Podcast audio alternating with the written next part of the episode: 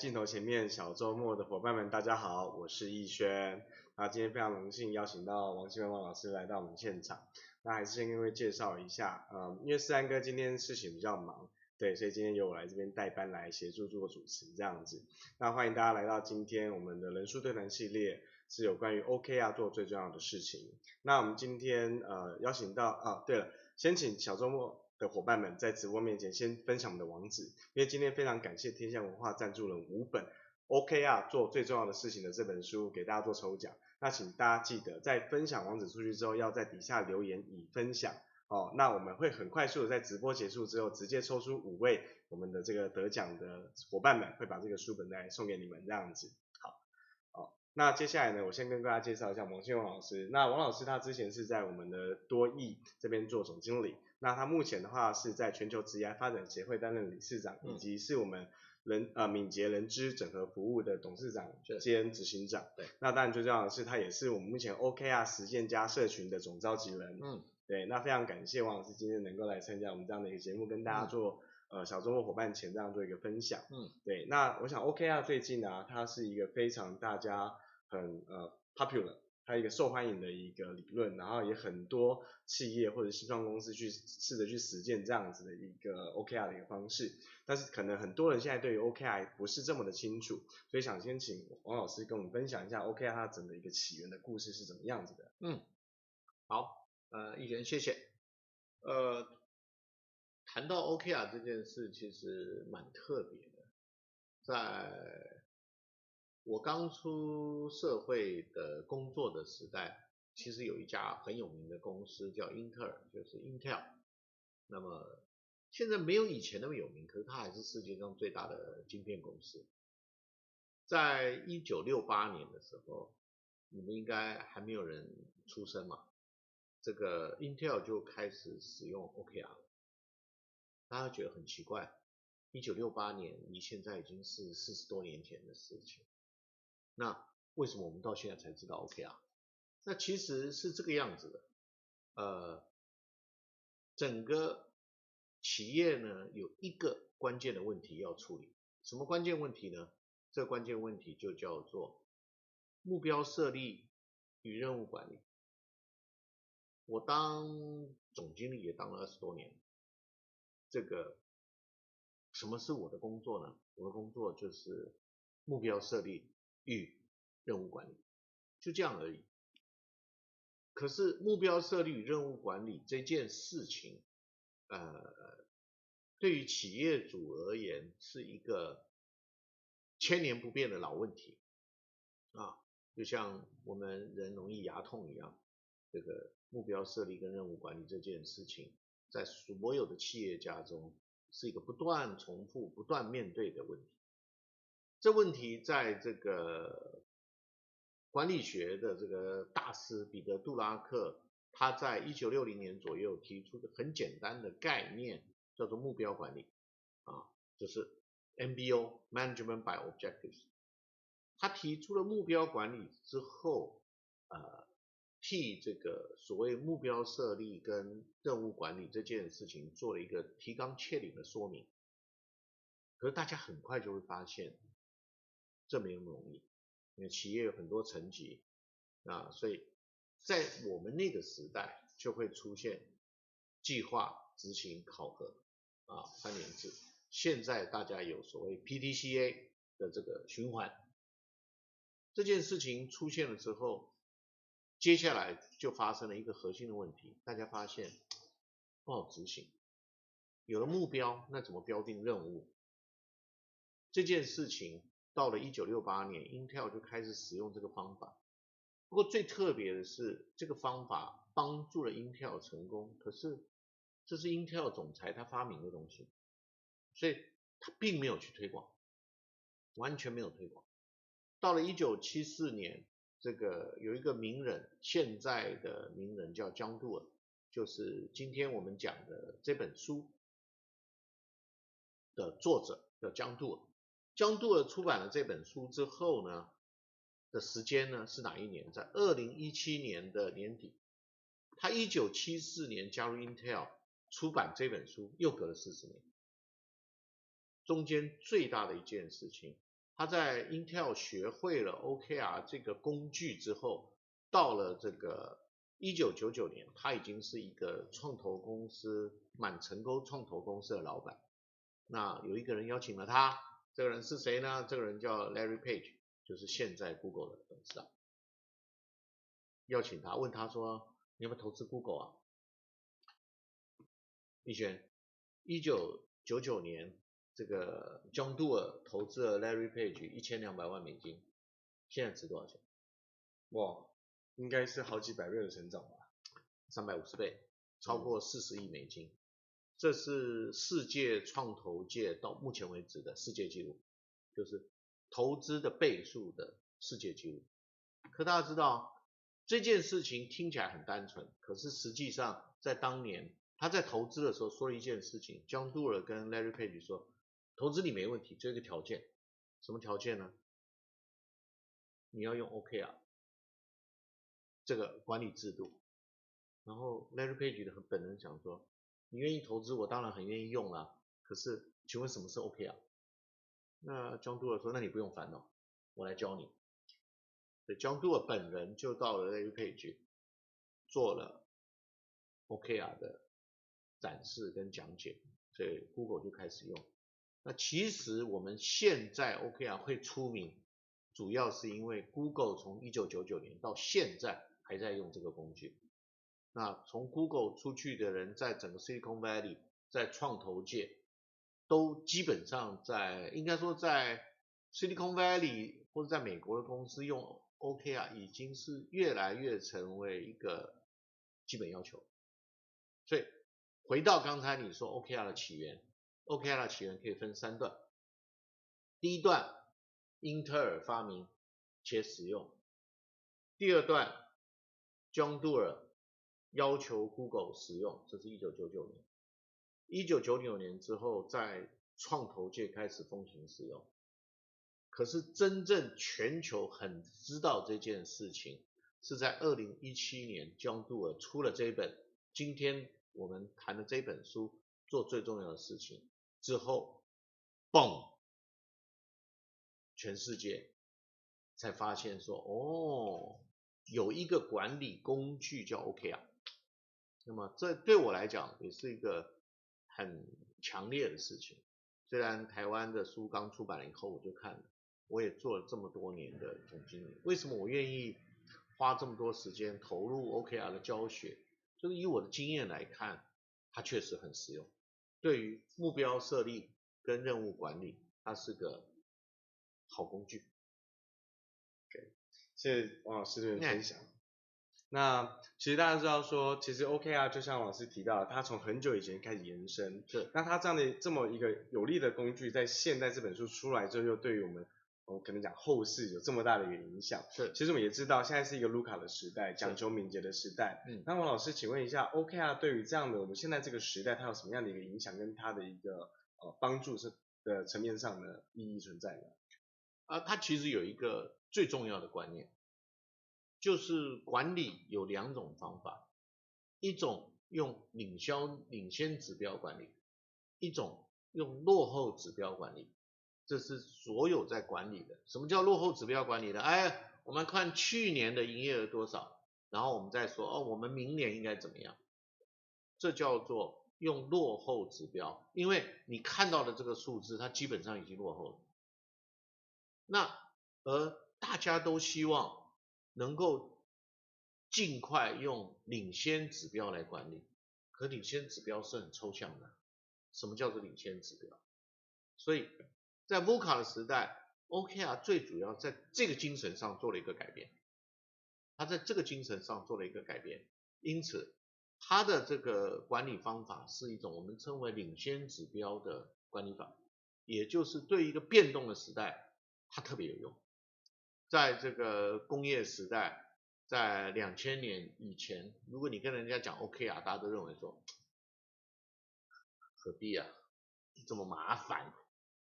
可是因为那个时候，整个市场、整个产品是相对稳定的，变化没有这么大。产品的高速变化基本上还是两千年以后，产品的生命周期越来越短，其实是因为网络时代的兴起，造成产品周期的缩短。产品周期的生命缩短的时候，就会使得整个商业的变化越来越大。所以，时间对每一个企业来讲都变成一个关键的压力。在这种关键的压力之下，OKR 成为一个重要的工具。所以说，我们在看到 OKR 它最在时间的一个演变上面，嗯、它有一个这么样强烈的一个紧密性的存在。所以提到前工业时代，我们从 MBO 到 KPI 的管理这一块，嗯，那大家也一定都很好奇，那到底 OKR 跟所谓的 MBO 跟我们特别知道 KPI 这样的一个制度的实施，嗯，它有什么样的相同相异，还是它到底是一个什么样的一个差异的存在呢？呃，网络上有很多比较。OKR 跟这个 KPI 的书表格啊，你如果上网去 Google 一下，看到很多表格。可是呢，呃，应该这么说，看完都看不懂。为什么呢？太抽象。那其实我说明一个 KPI 跟 OKR 最大的差别。OKR 要求的是群策群力，而 KPI 要求的是一策群力。什么叫一策群力的 KPI 的时代，公司设立好一个指标，通常营业额指标、利润率指标、年度利润目标，以财务报表为核心，结构啊，公司设定一个产品计划，往下展开，啊，分市场、分产品、矩阵式展开。可是不管怎么样，所有大目标是一个。这个大目标通常是呃董事长或是这个 CEO 他们做出的决定，所以整个 KPI 时代很简单的一句话就叫做一策群力，而 OKR 的要求是群策群力。那大家想说啊，为什么 OKR 是群策群力？那也就是 OKR，它是一个展开式的，每一个阶层都必须要重新的设立 OKR。那什么叫 OKR 呢？那我们把这个英文字解开一下，O 是指的 objective，叫目标；KR 是什么呢？Key result 叫关键成果。那你会很奇怪咯，那一个公司到底有几个 OKR？那我可以告诉你，非常简单，经营层要有经营层的 OKR，然后呢，部门部门层要有部门层的 OKR。那很多人就跟我讲说，那这样全公司到底有几个 OKR？那其实还蛮简单的，基本上以 Google 来讲，每一个人都有一个 OKR，每一个人只有一个吗？不，每一个人都有一个。所以，假如你们公司有一万个人，你们公司就有一万组 OKR。你们公司有五十个人，就有五十组 OKR。那有的公司说应该要五十加一，因为有一组是独立的，叫经营层 OKR。所以人数就等于 OKR。所以你想啊，还蛮奇怪的，为为什么会有有多少人就有多少组？嗯，因为每个人都要设定一个目标，至少。那可公司不是有一个目标就好？为什么还要独立设立一个自己的目标？嗯，这个可能要请老师。对，其实这件事情是 OK 啊最奇怪的事情，就是说，举例来讲，你是人资嘛？对，你是人资，那公司有一个产品要发展，那你要去想了，好，公司今年要推出一个新产品，这个新产品。我们要推进某一个新市场啊，假设我们这个新产品要打入这个印度市场，那，那你人资你要去想，我人资要做什么事情？嗯，那举例啊，我人资可能是说，哦，新产品进入印度市场，所以我要在印度做招募，嗯，我要在印度做训练，没错啊，然后可能要在印度。办某些行销活动之类的，也或是在印度做雇主品牌，它都不一定。可是你要根据公司的大目标，配合你的智长、执掌，再想一个你的目标。所以有五十个人的时候，常常说有五十个人的时候，就会有五十一组。OK 啊，最少一组哦，不是一个。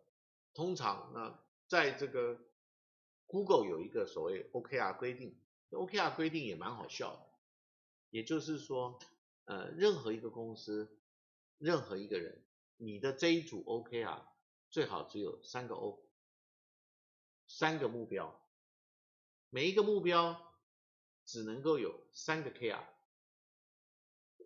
也就是说，以你来讲。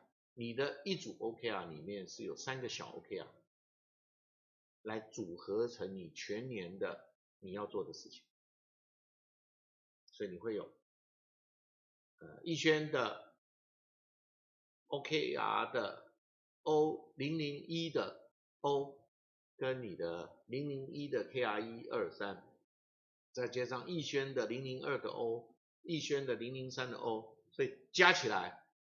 依你来说，真正你自己管控你的指标是九组，就是三个 O 加上各三个 KR 这样。对，所以要管九个 KR 这样。对，管你自己，管自己的。对，那你猜这个这个你的 OKR 是你的主管给你的，还是你自己写的？嗯，通常你要先承接上面的这个需要完成的内容吧。所以应该会是主管会有一些方针给你，没有。OKR 这件事情最奇怪的一件事情是，因为 OKR 要求的是全公司同步撰写，所以经营层的 OKR 写出来之后，我举例来讲，这个 YouTube 有一年他们公司最重要的 O 就是增加收看小时数，这是全公司的 O。这 O 公布了之后，所有的单位、所有的人，他可以看着公司的 O 想他自己要干什么。那么，那工程部门就想说，嗯，所以我要在所有的主要的国家都安装 server，所以他跟 Larry Page 要多少钱？你猜？嗯，几十亿？没有，了，十亿美金了。哦，我刚刚是台币，台币，对对对对对，他就要了十亿美金，为什么？然后他的他的 O 就是说，如果公司的目标是要增加小时数，收看小时数，那么我 streaming 要的频宽很大，所以我不可能从美国供应这个频宽嘛，然后所以他要在这个所有的国家都要装 server。来供应这个地区的需求，所以还有十亿美金，然后他要十亿美金，他就排了三年的计划，最主要的地方啊，例如台湾是 YouTube 的一个收看的大国，韩国是个大国，那他们要优先在这边装设的啊，所以呃，并不是你你是根据你的执掌看了公司的 OKR 之后。写出你的，你的上级当然要跟你讨论，可是他是全公司看着经营层的目标同步撰写，并不是一层一层下来的，而在 KPI 里面是一层一层分配下来的，它是指标分配制，包括奖金啊，包括这个业绩啊，都是分配。OK 啊，不是，没有分配。不是，那可是那如果像在这样一个这么大的一个差异底下，我们在导入 OKR 的时候，跟在 KPI 的制度上面，那 OKR 它如何去能够有效的去引导这些？就像老师刚刚提到的啊，IT 部门他就知道，他就会去想到说，我有这么多的观看小时数要看，所以我就要先把这个 server 跟这个流量流量先架好。对，那可是有很多其实这会变成是说。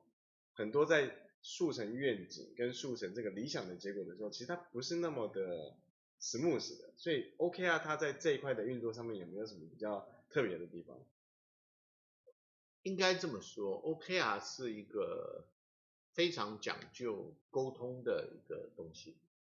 我们就回到刚才这个 YouTube 这个案例，YouTube 为了要决定小时收看小时数，那可是 YouTube 它主要的广告收入是靠 Click，嗯，那我不是应该面对 Click 吗？Click 越多，我 YouTube 的广告费收入越多啊，那。为什么要从要去收这小时数？那其实，在 YouTube 的管理阶层，在辩论他们公司最重要的零零一的目标的时候，你猜辩论了多久？嗯，一个月，十八个月，十八个月年度绩效都做都做完一半了。对啊，又又又跑完一半了。对，他他们本来就有一个目标，可是他们反复讨论的目标。那么他们的反复的这个目标，那么要讨论什么样才能够处理？OK，所以他们其实是呃 OKR 跟这个，其实他是花了很长的时间，有先去做了一个组织，类似全员参与的一个讨论的过程，所以他们才会很清楚这个组织要的 O，他们要如何去去衔接嘛？还是？他其实不一定，呃，应该这么讲。呃，组织在运作的时候都会有它的目标。那可是什么是公司现在优先次序最高的目标？它有的时候是逐渐逐渐浮出来的，逐渐讨论出来的。那像呃，它本来的目标一直是 click，然后有人提出说，其实收看时间更重要啊，为什么呢？另一派就是说，我们要先看我们 YouTube 能不能让大家愿意观看，也就是说，在全世界他们就定义了一个概念，我们地球人的眼睛在不同的屏幕上啊，每天要花到多少小时？五十亿小时。YouTube 希望拿下百分之二十。十亿个小时，十亿个 every day，每天地球上看 YouTube 的小时数要十亿小时，那大家就想说，这个目标到底跟钱有没有关？拿到十亿小时，到底会不会让 YouTube 的营收增加？哦，那经过讨论，大家认为说，这个是表示 YouTube 的消费者的满意度是最高，最后一定会导致 click 的增加。我们直接对 click，就像我们直接卖商品一样，不能卖商品，我们卖的是一个满意嘛，对不对？我们所有的衣服卖出去，是因为对女生的美丽有所贡献嘛，她才来买嘛，她不是要买你这商品啊，她是为了她的美丽才买的，对不对？所以才会有美肌啦这种这个照相软体啊，因为美丽是核心需求，而化妆品是替美丽服务的。同样的，YouTube 也就认为，最后经过讨论后，大家最后完整的同意，再由 CEO 在，我记得是二零一一年还是一二年的时候，确定这是他们公司经营层的最高目标。OK，所以其实说，嗯、老师刚刚提到，在 YouTube YouTube 这样子的一个呃企业里面，它其实也是经过一个。十八个月嘛，对。对，通常这个年度绩效已经做完一年又过一半了，但是他们花了十八个月，先经过整个公司不断的去讨论这样子的一个历程，以及什么是不管是 click 数，或者是要观看小时，那它其实经过一个很多的明辨跟思辨的历程，是。把整个逻辑串起来，去导致他们最终所要的商业结果，或者是他们的公司的宗旨跟目的这样，对，也就是他们本来的目标是 click 为主。然后最后终于把这个放到上面，是把优先次序改变。对，那事实也证明，YouTube 目前还是全球最大的这个社群媒体，这个影音网站，第一第一大，第一名。对对对，它比美国三大电视网的总小时数加起来还大。哇，那真的是很厉害。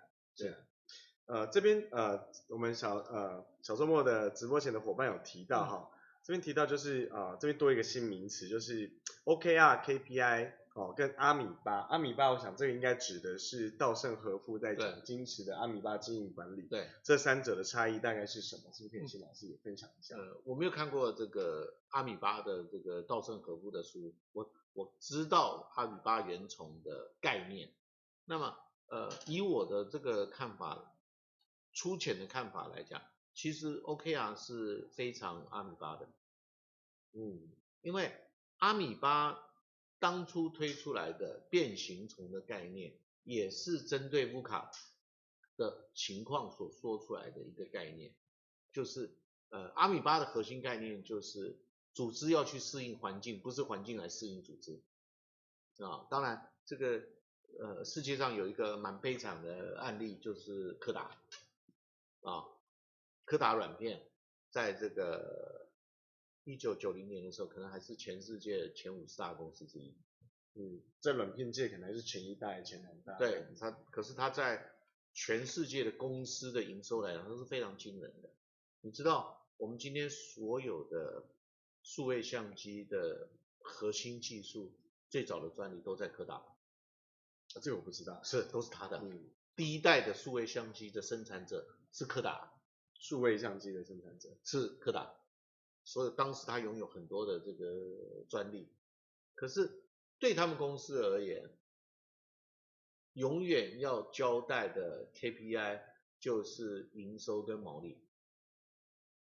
所以对于数位相机的发展而言，在他们公司永远没有排到第一优先，直到他们倒闭为止都没有排到第一优先，就很难想象这么，可是。其实应该说，到了这个西元两千年左右，数位相机成为优势这件事情已经非常明显。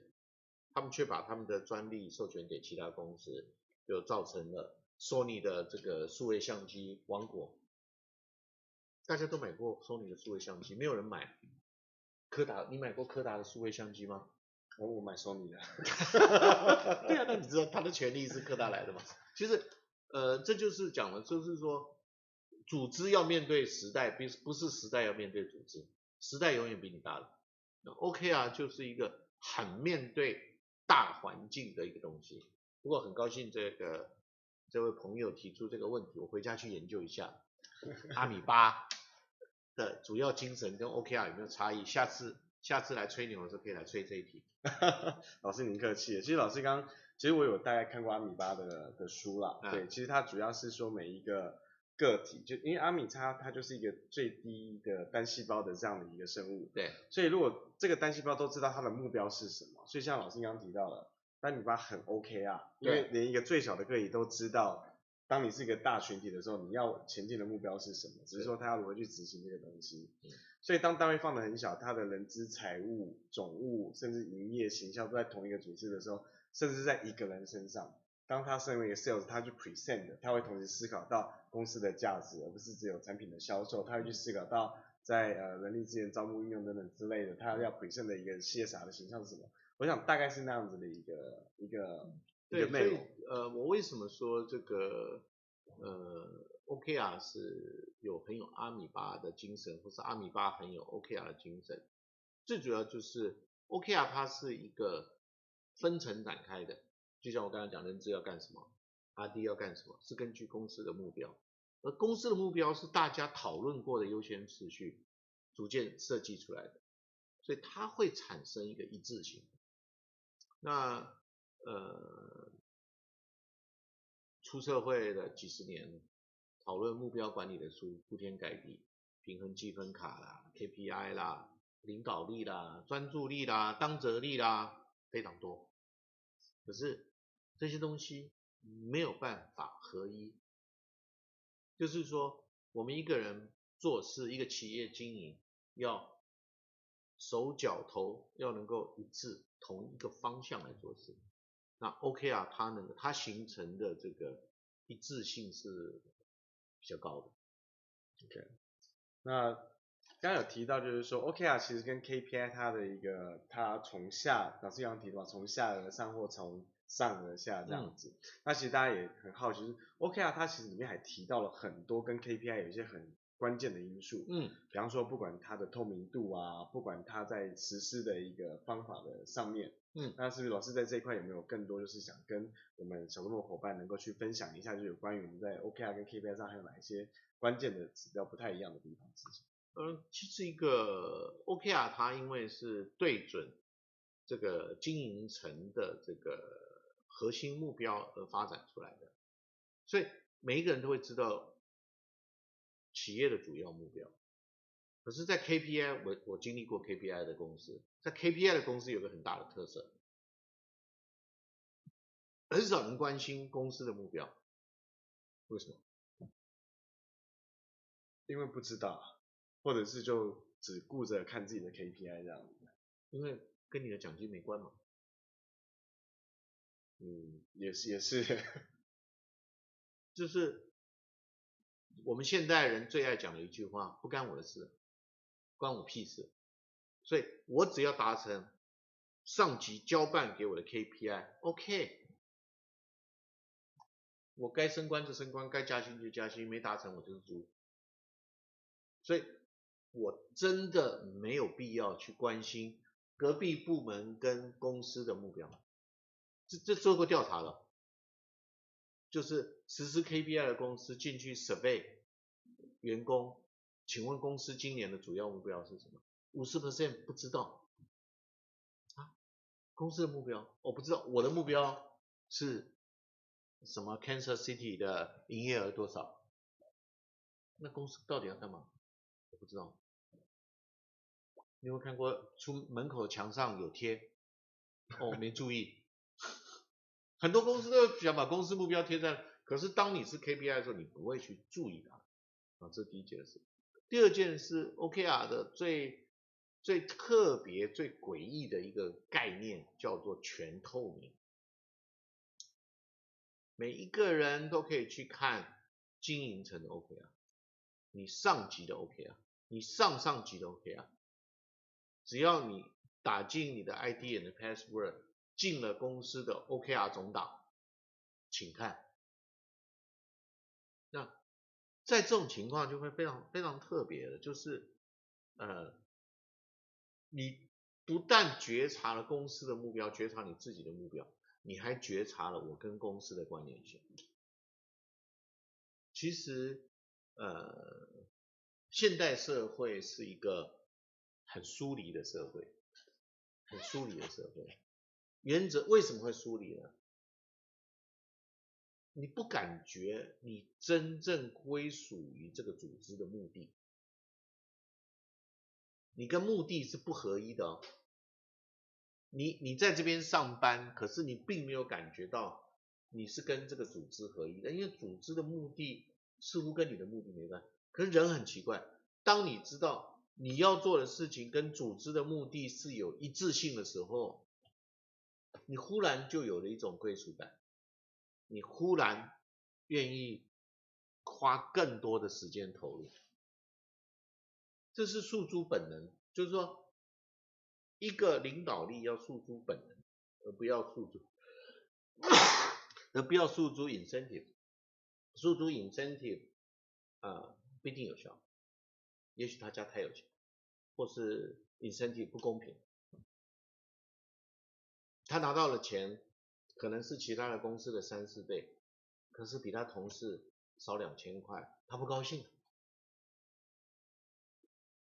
所以归属感的重要性是超过所有的想象。而 KPI 的本位主义的形成的问题也超过大家想象。可以，谢谢老师。嗯、我想这边大概我猜可能有呃，因为我在直播没有看到，可能也有人也问到，就是说那既然跟奖励脱钩的话，该怎样去激励？嗯，那谢谢老师，我觉得这归属感这件事情其实也的确是每个人他知道，就像以前我们可能呃男生会当兵嘛，嗯、对不对？我们要先知道为谁而战。为何而战？是哦，那其实你就会有更强的一个驱动力去要求你去往这个目标去做前进，这样子。是。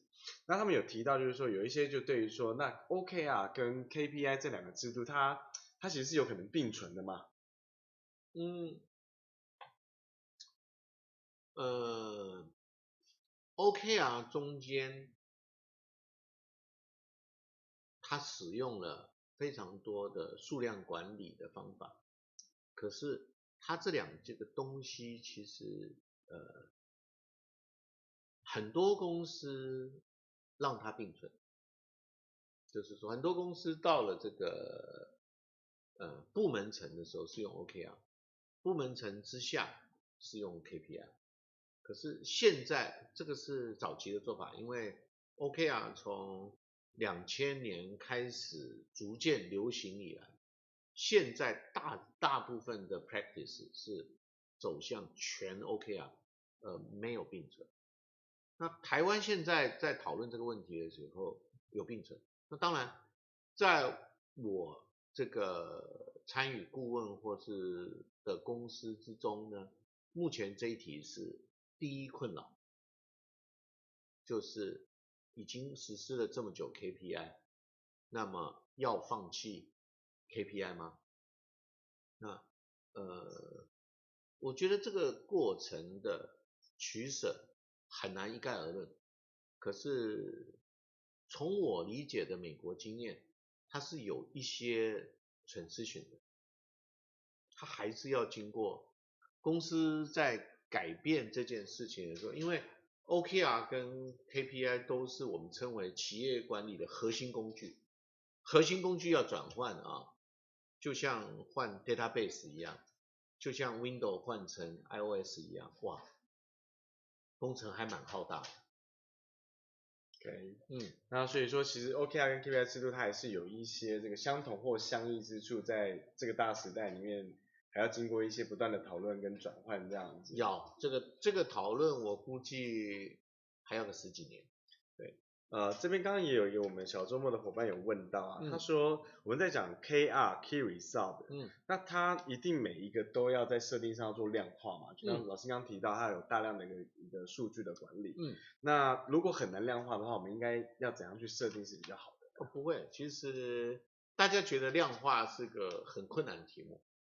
其实不困难，因为举例来讲，我老婆常问我说：“你爱我吗？”那我们男生的标准答案就是“我爱你”，而且要很快回答，要很快回答。那大家要记住，“yes or no” 就叫做一跟零，也是种量化啊。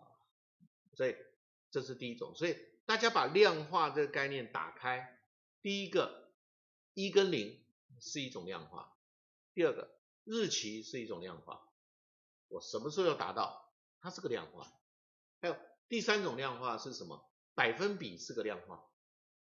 啊，我们呃品质良率要提高百分之多少，这是个量化。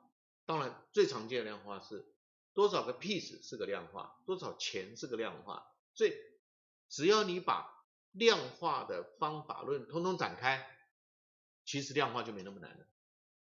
我是刚刚提醒一点了，就是根据你的目标嘛，对不对？对。所以完成与否其实也是一种。对。或者是根据你的目标的时态，比方说，我希望有多少客人进来。对。我生意变好，很难量化。对。哦，或者专案品质很好，很难量化。对。可是专案品质可以经过所谓的满意度调查认定啊，也可以量化。对，有很多不一样的方式，这样子你是不是能够先对你的 O 有很清楚的了解跟认识？我太太每年对我的爱都有量化指标。真的吗？那是什么？对，今年去哪里度假？这个那他就说是巴黎还是巴厘岛？我说巴厘岛，你今年爱不够，没有达到他的量化指标。我我刚怀疑是不是那个就是那个淡水隔壁那个巴厘岛？哇，那个那叫巴黎，没有岛，可能会有巴皮岛出现。对对对对对，对。所以呃，其实很多事情都可以量化的，只是你不理解。像我老婆比较客气，那其实呃。很多事情都要量化的，就是说，呃呃，老公，那今年的生日礼物啊，我爱你三个字过得了关吗？呃，通常不太容易过关了。对，对，对，不过我想，我想量化这个指标，我们的，对，我已经害羞起来了。我相信我们镜头前面的伙伴们都已经很清楚这件事情。呃、所以量化有不同的方法论，大家要把脑袋打开，从数字的、件数的。日期的、一与零的，来用不同的角度去看，呃，要有创意的去想量化这件事情，不要纯粹从货币去看，就会容易一点。OK，那我相信这样的一个解释，呃，相信小众的伙伴也有得到很好的启发，这样子。那其实呃，在最后我想要再提呃，问一下老师，就是有关于那对 OKR，他现在很多企业也想要导入，或者他也想要去实施成功，那想请问一下老师，对于 OKR 它的成功关键因素是什么？那其实现在有很多企业的人资也都面临了就是 OKR 的这样的一个制度的导入的一个一个嗯呃。挑战吧，嗯，对，那他有没有对于人资的一些相关的建议是什么？这边那两个问题嘛，嗯，对，呃，我要特别提醒人资朋友，OKR 这件事情是我称为核心工具，要特别小心。啊，不要随便说出我建议导入这五个字，这是这五个字不是人资该说的话。要说什么呢？我觉得现在很多人在讲 OKR，我们可以办一些 OKR 的教育训练，也就是人资的核心概念在于建立认知的基础，认知的这个基础有了之后，那么最重要的一件事情是什么呢？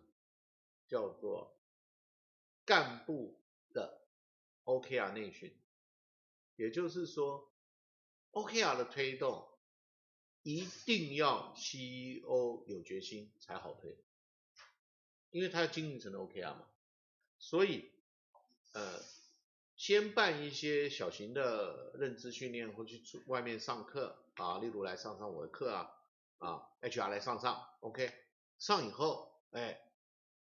第一个圈层是什么？建议办公司的内训，可是公司内训不是全员参加，只是主要的干部层跟 CEO 参加。那大家想想看哦，作为一个 HR，单单要建议一个有 CEO 级干部层、现 CEO 级干部层参加的内训这件事，难度很高吧？通常 HR 人资长要做出这个建议都要想很久。如果公司同意了做完内训，内训结束之后，一切才开始。可是人资部门只要做到这里，就算是尽责了，剩下就是要看老大自己有没有想通。老大一旦想通 OKR 跟策略有关联性的时候，那才进入导入期。所以我把它分成一个叫认知期，一个叫导入期。OK，人资的核心工作是在认知期，不在导入期。以台湾来讲的话，呃，认知期至少还有十年时间。不同的企业会开始，现在开始很热，但 OKR 最近非常热。可是，呃，我所知道的。公司大部分都还在认知期，所以说老师也有提到哈，也是回馈小众伙伴说，其实 OKR 它这样的一个工具啊，它最重要的一个成功关键因素，反而是在公司的领导者，或者是要去推动 OKR 这样子的一个用人单位主管，他是不是有对于这样 OKR 有一个很清楚的认识，嗯，并且愿意当责去负起推动 OKR 的责任，而不是。啊、呃，一个制度，然后可能一个表格给你填写了，嗯、哦，然后他就成功，好像 OK 也不是那么没办法简单跟容易的事情。是，对，那因为我想这个时间的关系，我想请老师帮我们回答嗯其中一题好了。嗯、那可能有些没有回答到的伙伴不好意思，那之后我们有更多的活动可以再提供互动这样子。嗯，呃，今天这几题呢，呃，转变的题目跟薪酬的题目，可能要麻烦大家先去上这个蓝玉生老师的课啊。总而言之，这个 OKR。是主张这个放弃这个考绩制度的啊，那么因为 KPI 跟考绩制度连接很完整，这是很简单的回答。不过详细内容要上六小时的课。那么第二题特别有趣，如果公司现在没有 KPI，适不适合导入 OKR？非常适合。没有 KPI 的事情最适合导 OKR，因为它没有历史的包袱。它没有历史的包袱。通常一个实施 KPI 很久的公司要导 OKR 特别困难。那困难的点到底是卡在什么地方呢？因为因为 KPI 是不用思辨的，分给你，你干就对了。OKR 讨论的过程非常长。我最近这个有帮两家公司在做这个 OKR 导入，那么呃前置的讨论两次。每一次都花了两天，光是讨论一个 O 之类的就就讨论 OK 啊，就像今天这个讲的，就是说 O 必须要跟组织的营运策略连接，那这是个解构的过程。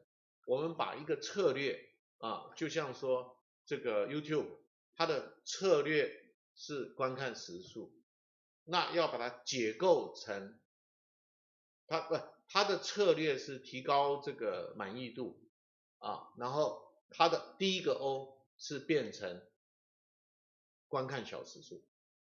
那因为策略是满意度啊，然后解构成这个，所以从策略解构下来，这就要花相当的时间，很长的逻辑的一个思维的明辨，在这个讨论里面。对，对，然后 O 又要再展开成 KR，因为 KR 是说。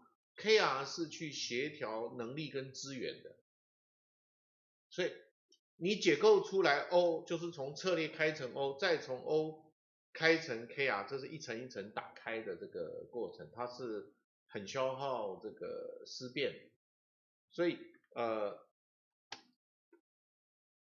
，OKR 的 O 如何才算是有连结，它是要讨论的。它是一个思辨的逻辑，它是个思辨，支持这个 business 能够成功的历程。呃，非常多的公司做这件事就花了好几天，有的花了好几个礼拜。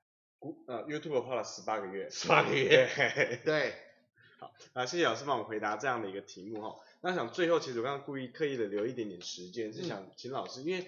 我们现在知道，老师有跟蓝老师一起在合写一本书。对。那我也想要请老师跟我们分享一下，为什么要写这本书？那、嗯、或者是这个对于我们在整个 OKR，因为我们是 OKR 实践家的一个社群的推广，嗯，有没有什么样的一个对于大家的建议或者是目的性的？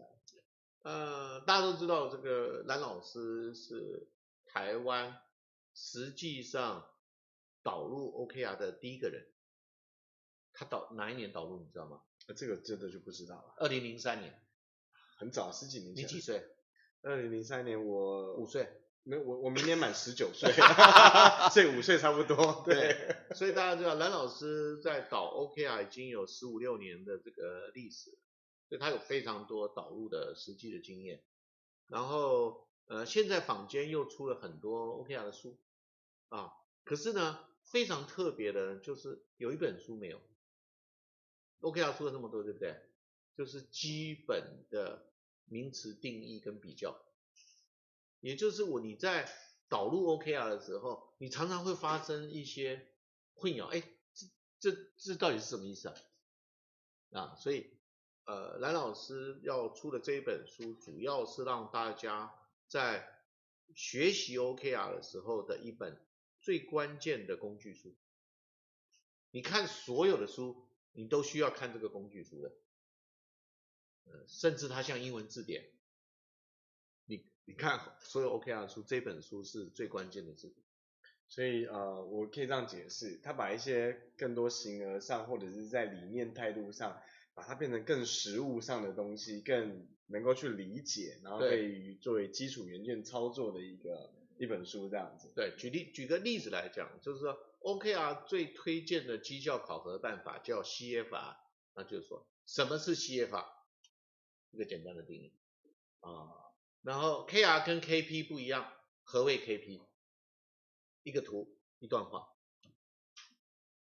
已经，我已经开始期待这本书未来的这个问世的发展，这样。对，谢谢。对，一定会非常的精彩，还不错。呃，那目前的话就是说非常，诶，其实。谈到 OKR 这个议题，我相信有非常多的问题，也不见得聊得完。因为我看我们这个直播面前又写了很多议题在前面，那样，那还是要先跟小周末的这些伙伴们说一声不好意思，因为时间的关系，这样子。不过这边我打岔一下，是，就是说呃，基本上 OKR 的入门课就是七小时。七小时，七小时，大概会讲哪些内容呢？就是从 OKR 的定义、OKR 的使用、OKR 的最常用的表格，但呃，它的整个流程，基本上 OKR 的定义就要上七小时的课。那所以今天就五十分钟，对，大概只能只能跟大家大概讲一下这件事情。而且 OKR 这本书，这本书有一个很大的特色，就是做最重要的是，它是以故事为主的。它它不是一本教科书，我讲完了。好，非常感谢啊，这个还是非常希望能够再提出来的。这都要上课了，这题目都有点啊，对，因为这样还是有提到啊，我还是帮直接帮老师回答一下好不好？好，就是有关于采用 OKR 之后如何定定奖酬达成，这个还是要先回到前面，就是 OKR 其实跟 KPI 有没有？它其实是要做一个脱钩的动作，要跟奖酬跟绩效它其实是脱钩的状况。对对，那有推荐就是有其他手法。